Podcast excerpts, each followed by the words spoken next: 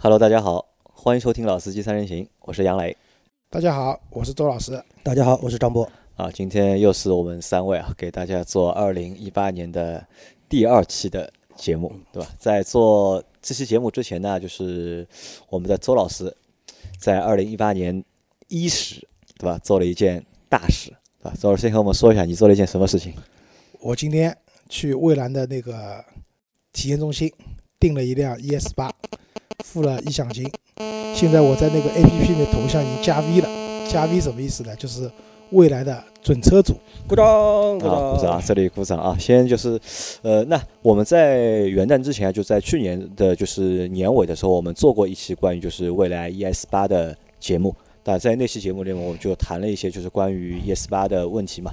但是在就是元旦放假的一个星期十多天吧，就十多天，然后周老师就去订了一辆这个车。今天他来和我们说，他这个车定好了，然后把他那个 A P P 给我们看了嘛，那个加 V 的那个头像嘛，在办公室炫耀了好几回了，已经。大一啊，不一样啊。我身边终于也有未来车主了。啊，有有我们也身边有那个未来车主，对吧？那所以我们会就周老师买未来车、定未来车这件事情，那么我们来做一期节目。那我先问第一个问题啊，周老师，怎么会想到要去买这个车？买这个 ES 八，对吧？嗯，首先它跟我这个家庭用车的情况有关，和你家庭情况因为我一直讲跟大家讲，就是说你买什么车是根据自己实际用车的环境和用车的实际的情况来决定你买什么车。那我两个小孩，对吧？上有老下有小的情况下，我是需要一辆七座的车型。那未来这辆车子，因为之前做节目我讲过了，它未来第一款量产的车子就是一辆大型的七座的 SUV，我觉得这个市场切入点是对的，因为现在确实很多家庭用户对七座，而且还比较就是真实的七座，后排也不是完全是摆设的这种车子是有需求的。那所以我会在这样的一个前提下，我一直在关注七座的车型嘛，有 MPV 也有 SUV，之前看途昂。那这次的话，我觉得蔚来 ES 八确实是我想要的一款车，所以我就下定了。啊，就是你是觉得是因为你的就实际的一个家庭的一个需要符合你的这个需求，你选了这个车或者定了这个车，呃，我觉得这也是其中的一个比较重要的方面吧。呃，还是就是为了为我们的节目啊，就为我们的栏目就找一点素材，对吧？反正因为这个只是付一个定金嘛，呃可以退的嘛。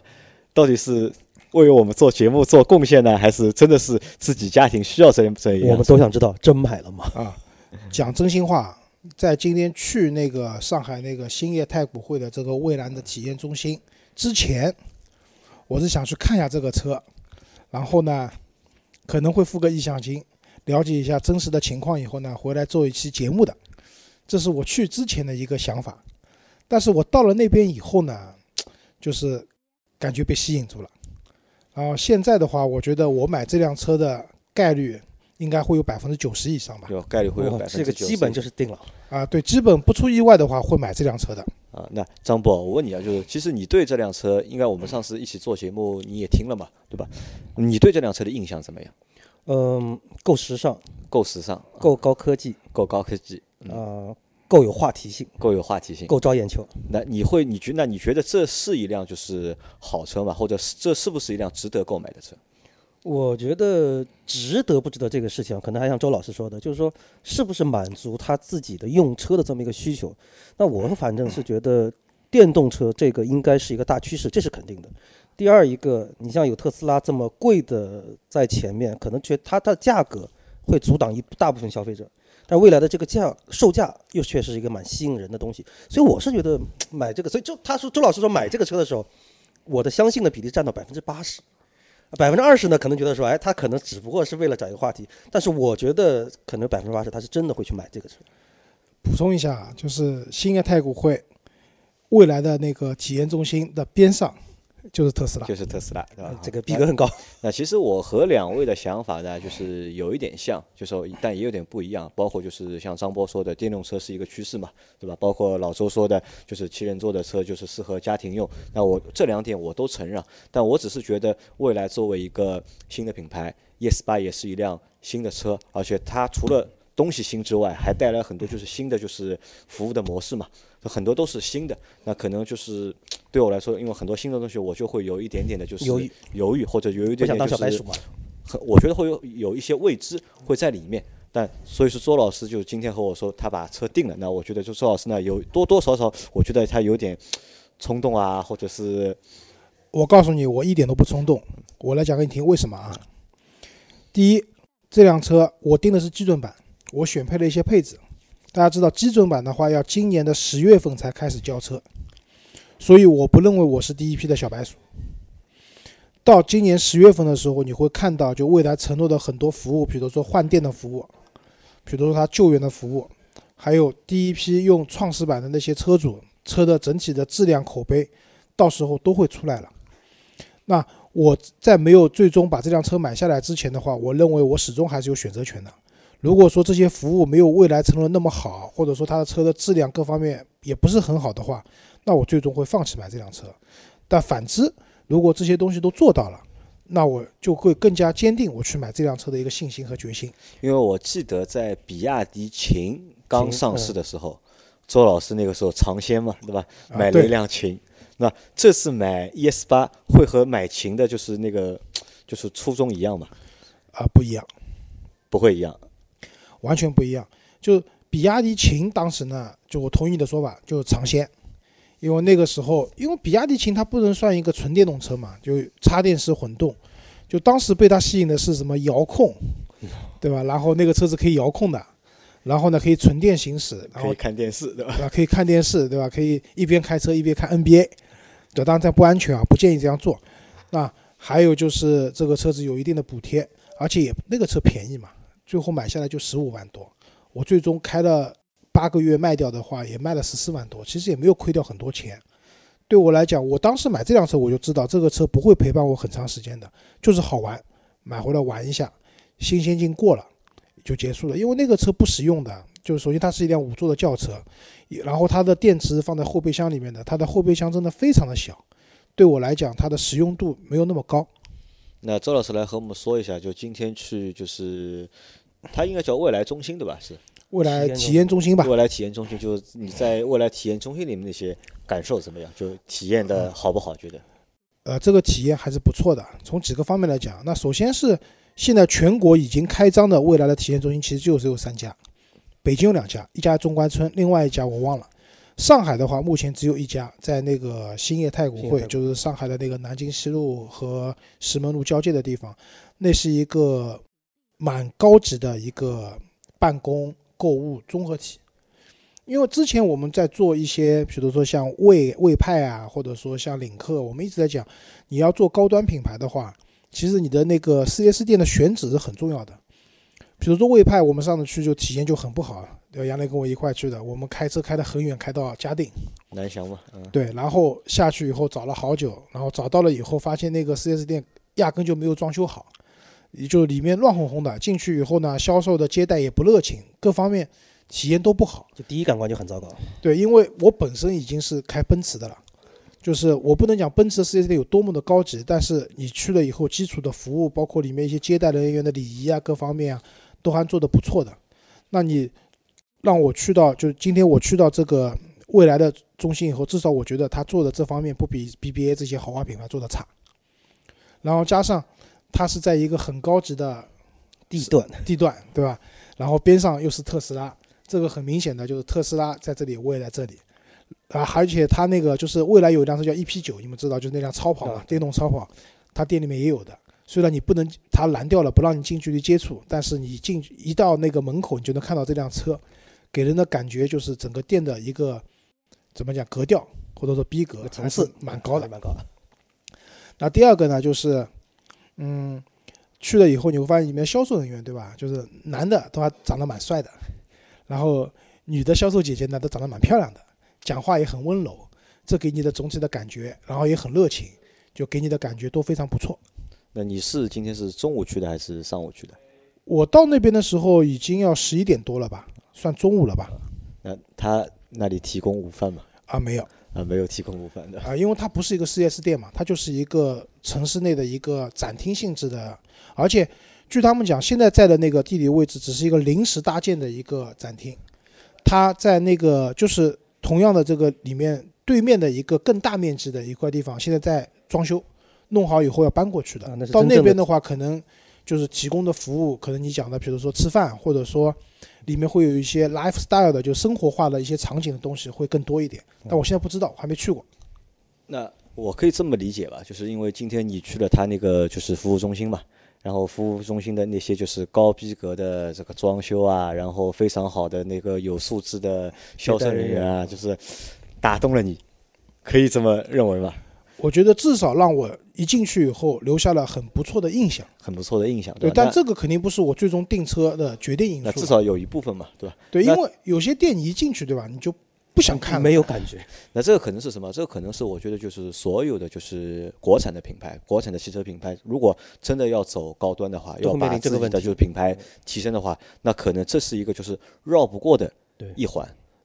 像周老师上次去的那个领克中心，好像据你说也觉你觉得就是体验啊也不错，对吧？对，领克中心因为就在我们奉贤嘛，我过去看的时候，就它里面有点像就是领克的一些相关的一些，就北欧风格的一些衣服啊、装饰啊，包括一些糕点啊，然后销售人员就是也是属于接待起来不卑不亢的这种态度啊，给的蛮舒服的。嗯，虽然里面看的人也不少，很多人对这个品牌也不了解，但是你进去以后，整个展厅的氛围给你第一印象至少是好的。那张波，就是你去过一些就是哪些就是比较高级的，就是 4S 店，哦，像法拉利啊、兰博基尼这些都去过。你都去过对吧嗯？那老周呢？我啊，我主要还停留在 BBA 这个阶段吧对，。我也是，我也只去过就是 BBA 的 4S 店，对吧？超跑的 4S 店我也没去过，没这个胆子进去。那你觉得，就今天你去了就是那个未来的那个服务中心，你觉得就是它的这个服务中心这个档次啊，和就是 BBA 比的话，是高还是低？我觉得差不多吧，差不多，但我觉得比奥迪好要比奥迪好的啊、奥迪进去给人的感觉乱哄哄的。好。那这个是你在 4S 店的你的一个感受。那你买这个车，因为你今天订了这个车嘛，你之前和你老婆商量过吗？没有，没有商今量今。天是到了现场以后，我就问了一句，我说我付一箱金准备订车了。我老婆说好，然后就订了。那你老婆今天看到这个车，她是什么反应？是这样，就是我老婆呢，她本身不懂车的，虽然她也是老司机了，开过很多年车，但是她对车其实是没有概念的。那么插讲个插曲是，之前我带她有去看过，就是奥德赛，奥德赛，嗯，然后到了那个广本的 4S 店以后呢，反正就奥德赛这个车，他连坐都不太愿意坐，感觉，反正出来就跟我讲这个车不行，但我不喜欢，各种不喜欢，外观不喜欢，内饰不喜欢，没有一个地方喜欢的。那还好你没带你老婆去看那个宝骏七三零的。啊，但宝骏七三零我便宜嘛，那其实他做宝骏七三做的也不少，因为因为我一直开你的车嘛，啊，但是今天去那边以后呢，我老婆就觉得一到门口看到那辆超跑，对吧？当然我会跟他讲，这辆超跑呢是怎么样个背景，对吧？然后他把电动车能打破的记录都打破了，什么纽博格林北环啊，那纽博格林北环他不知道在什么地方，但听上去就是很牛逼的地方，对吧？然后我跟他说他跑进七分钟了，怎么样怎么样，其实他是没概念的。当时觉得这辆车好帅啊，然后拍照发朋友圈。当我们坐到那辆车上去以后呢，第一就是我觉得未来这个它展厅里面啊，就是有一个专职的工作人员，就不停的在擦这辆车，就可能大家摸过以后手上有汗啊或者油渍啊，就是会让车上有很多指纹或者怎么样。那么有个工作人员就不停的在玻璃上啊，在门上嘛，在这个细节是很重要的。就是我们会看到有的时候车展上面会有工作人员去把一些比较好的车去擦，那么这辆车给你的感觉就是很干净、很新。然后我们坐进去以后，当然我坐坐在驾驶位嘛，驾驶位有一个细节就是它有一个无线充电板。那我之前去看领克的时候，领克也有，但领克那个无线充电板呢，在一就是中控台的正下方，那个位置呢，其实离你手有点远，你手机放在那边的话不是特别方便。但未来这个无线充电板呢，就在手套箱边上，就是你的座椅边上。嗯，我手机，那当时我以为这辆车是没有电的，可能也没有用，我就把我的手机往上一放，哎，发现无线充电是可以用的，可以正常工作。可以正常工作的。那因为我现用的是 iPhone 八嘛，我老婆用的 iPhone Ten，那其实这两部手机都支持无线充电的好，那这个功能对我们来讲都还蛮好好，的。那我后面要问几个，就是可能我们比较关心，也是听众朋友们比较关心的问题啊。就你选了哪辆车？因为现在可以定的两辆嘛，一辆是创始版，还有辆一个是基准版基准版嘛。我定的基准版，然后加了配置。我为什么定基准版？第一，创始版其实还蛮贵的，五十五万、五十四万、五十五万的这样的一个嗯价格。对我来讲，其实其实里面有很多配置我不一定需要的，那我觉得也没有必要去浪费这个钱。第二个呢，创世版一万个号已经发光了，那我现在定的话也未必有有。那么在这样情况下，为什么选基准版？第一，这个车子的一个基本的配置还是足够高的。打个比方讲，就刚才没讲完嘛，我老婆坐在副驾驶的时候，她那个位置叫女王座位，对吧？女王座位。就那个位置，就是你可以想象一下，就是跟一个飞机的头等舱基本接近，它可以躺平的。因为我太太那个腰不太好，她可能坐长途坐车的话，如果说可以躺下去一点啊，各方面啊会很舒服。另外一个那个座位可以往后推，那我的孩子如果坐在第二排的话，这个女王座驾往后推了以后，大人和小孩之间虽然不是坐在一排里面，但是他们的距离会非常近，都触手可及的，也方便照顾小孩。那又可以给小孩一定的空间和独立性，我觉得这种设计，那至少在基准版上都是有的，我就不用纠结了。那么，在这个基础上，我的基准版上加了一些我认为有用的配置。那就是如果你去未来的这个呃 A P P 里面订车的话呢，它会给你看到就是从几个东西可以选啊。第一个是颜色，呃，我我选的是那个云白色。因为今天这个展厅里面啊，它本身就是一辆云白色的车，那个白颜色是金属漆，就里面你会看到有一些金属的这种质感在里面的。那我本身就喜欢白车嘛，那这个白色的金属漆的话是我喜欢的。然后第二个你可以选的是轮毂，基准版的轮毂是十九寸的五辐式的一个铝合金的轮毂，然后再往上的话，你可以选配二十寸。和二十一寸的，那如果你选那个创世版的话，就五十多万那辆车的话，那标配就是二十一寸顶配的。但是我没有选那个，我轮毂没有选配，我就用了标配的。第一个原因是，我觉得其实十九寸在市区里面开已经够用，已经够了。你轮毂很大的话，其实后面轮胎坏掉啊，各方面的可能性都比较大，那成本会比较高。第二个选配轮毂的话也不便宜，如果你选一个样式比较好看的二十寸的轮毂的话，是一万一千五百块。如果选配二十一寸的那个顶配的轮毂的话，是一万八千五，那我觉得这个费用可以省下来，不需要。然后再往下的话，内饰它内饰有三种风格，呃，一种就是运动灰灰颜色，就是我们刚刚看到这种有点接近白色和灰色之间的。呃，这个，然后还有一个是科技黑，全黑的内饰，看上去蛮酷的。我在没有去展厅之前呢，我是想定这个黑颜色的内饰的，因为我觉得黑色内饰比较炫酷。但到展厅以后，我看到了它那个叫都市棕，就棕色的那个内饰，呃，我感觉这个配色非常漂亮。因为棕色的内饰看上去会更豪华，对，很显气质。对，所以我最后就，而且这三种颜色是标配的，就是不用另外花钱都可以选的。我最后选了一个那个棕色。好，接下来重点来了，我选了哪些要就是加钱的一些配置啊？第一个叫全季节的舒适套装，六千五百块钱，它包含什么东西呢？呃，方向盘加热。之前我们做那个冬季用车贴士的时候有讲过，方向盘加热其实是在蛮高档的车上才有，才会有的功能。然后呢，第二排座椅的加热，它可能第一排的座椅加热是标配的，但第二排座椅加热，一那选了这个包以后就会有了。呃，有了这个。配置的话，那平时我的孩子或者我的父母坐在后面的话，冬天也能给他很好的照顾。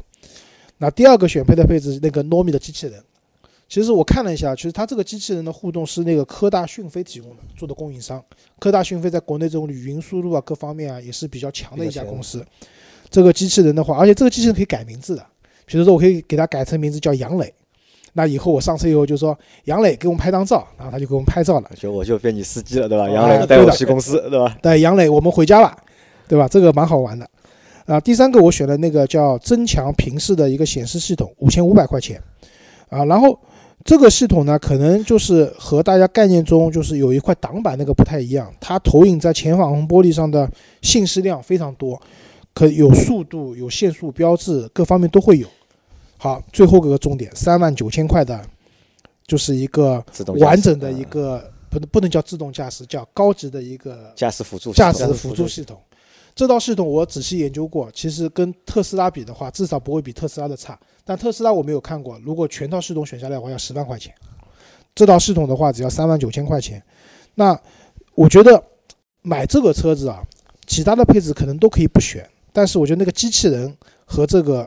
自动驾驶，自动驾驶的驾驶辅助，是一定要选的，因为我觉得这个是代表了这辆车的一个最大的两个卖。精髓在里面的。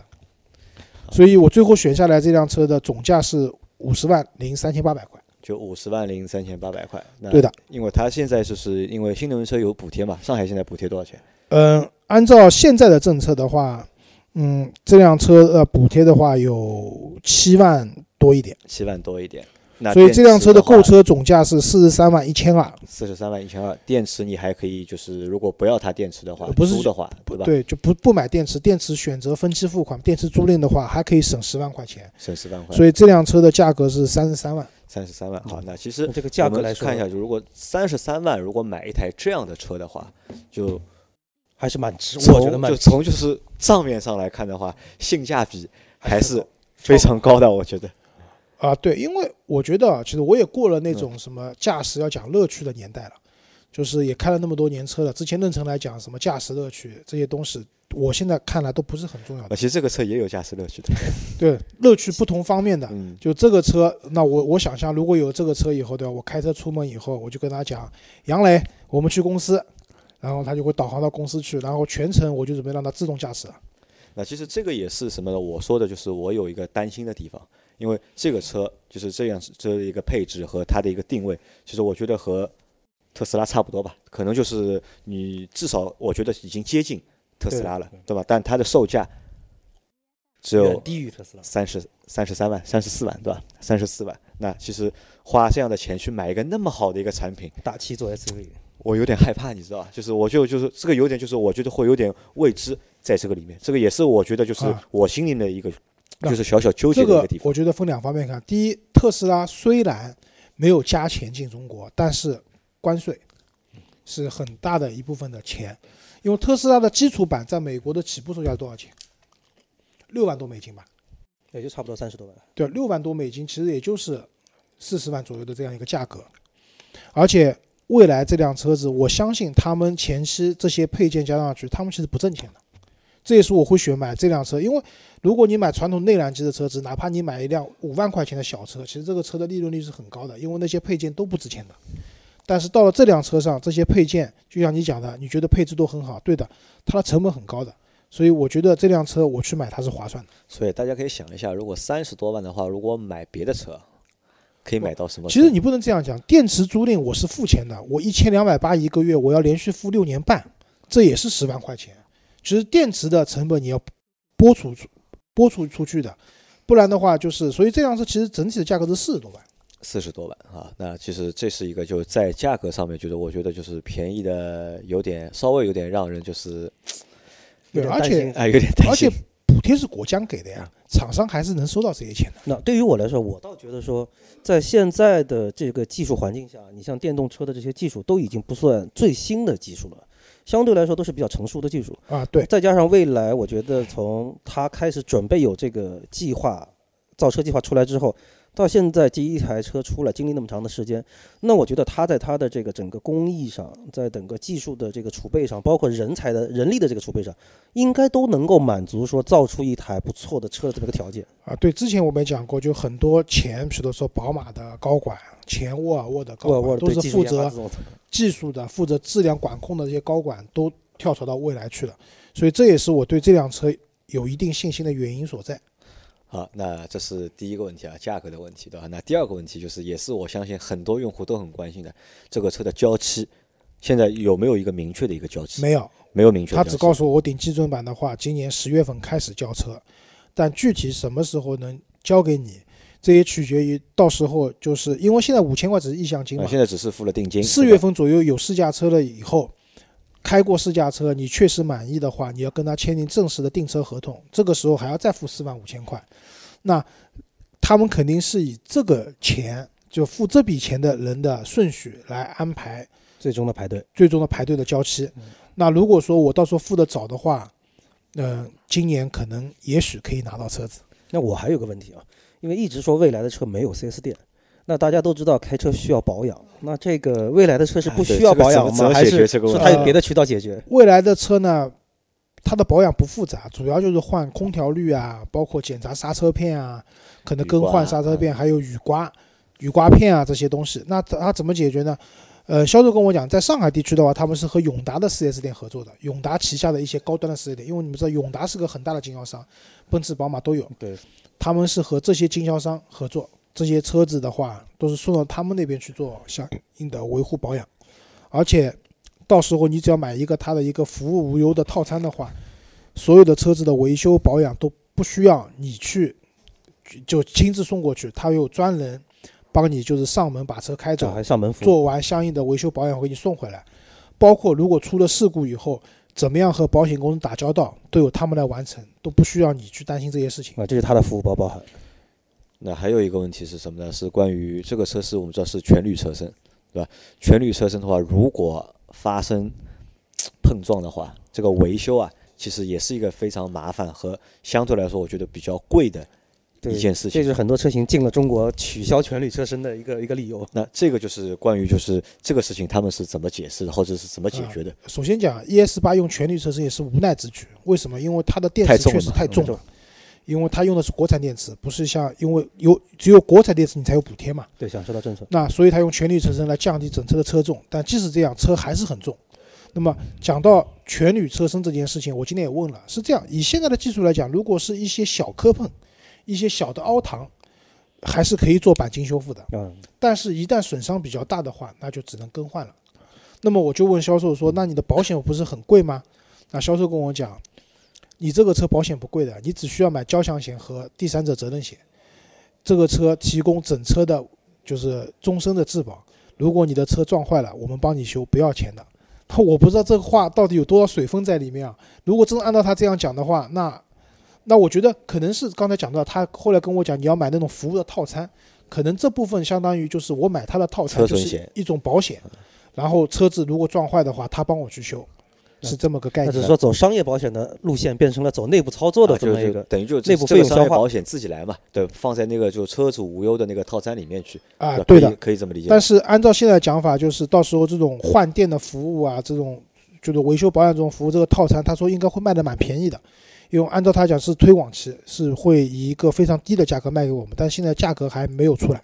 价格还没有出来，那其实我觉得这个其实又是一个就是未知数。对，也是可能一个周老师，我我问你啊，因为你现在是已经是订车了嘛，对吧？嗯这个套餐你会选择吗？我觉得应该肯定我会选择吧。这个套餐在我来讲，呃，我能接受它的价格，因为它里面还包含了商业保险嘛。因为如果是这样，我我买那个交强险和第三责任险，其实花不了多少钱的。它里面还包含了商业保险情况下，这个套餐的价格一年如果在一万五到两万块之间，我是可以接受的。一万五到两万之间，就是可能就一个月是一千一千五左右，啊对能够接受，我是能接。受的。这样的话，你换电啊，各方面啊都包含进去的，都是免费的，包括救援。那如果超过两千五，你能接受吧？超过了就一年三万块嘛，三万对，呃，那我就要考虑一下了。就我觉得可能接受度就会比较低的，但是我接受度低，我相信别人接受度也低，他们肯定会考虑这个定价的问题的。但好在我觉得就是这个车啊，就是有嗯现在订这个车有一个什么好处啊？因为它这个交期啊非常的长，对我们有足够的足够的时间来个犹豫去做。考虑，对吧？去犹豫。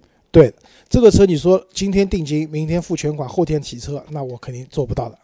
但是就是因为有这样个交期，我也不急着马上用车，我觉得对我来说反而是件好事情。那这样就是这种像这种订单化的就是购买啊，我觉得可能也会成为就是未来啊，就是很多就是其他的厂啊，商对的，对，实实实现的实现的一个就是销售的一个方式或者是方法。它会降低很多成本。我觉得就是到今年年底，我可以提车之前，我会看到，比如他承诺的那些换电站，比如以上海为周边，杭州、南京、苏州这些，如果都做到了，都覆盖了，都覆盖了，我一个短途的自驾游都能满足的，那我觉得这个车我就会去买。如果说反之，我就不会去买。这个选择权始终还在我手里面的，所以我今天才会去订这辆车，并且我也是希望能把这辆车买下来的。那我们现在圈子里面就是好像就你一个人订了这个车，还有其他人吗？其他人嘛，我们不是有个同事叫史冰杰嘛，说明天叫我陪他去订车嘛。带他再去带他去订一辆，对吧？啊，那好的，那今天的节目我们就先到这里，然后我们等四月份，因为四月份会有试驾了嘛。对吧啊，对。然后大家如果对这个车感兴趣的，有什么问题要问我的话，可以在群里面艾特我，好吧？好，也可以。好，那这期节目就到这里，大家拜拜。拜拜好，。再见。哎，我本来讲想想讲不多，没想到还好。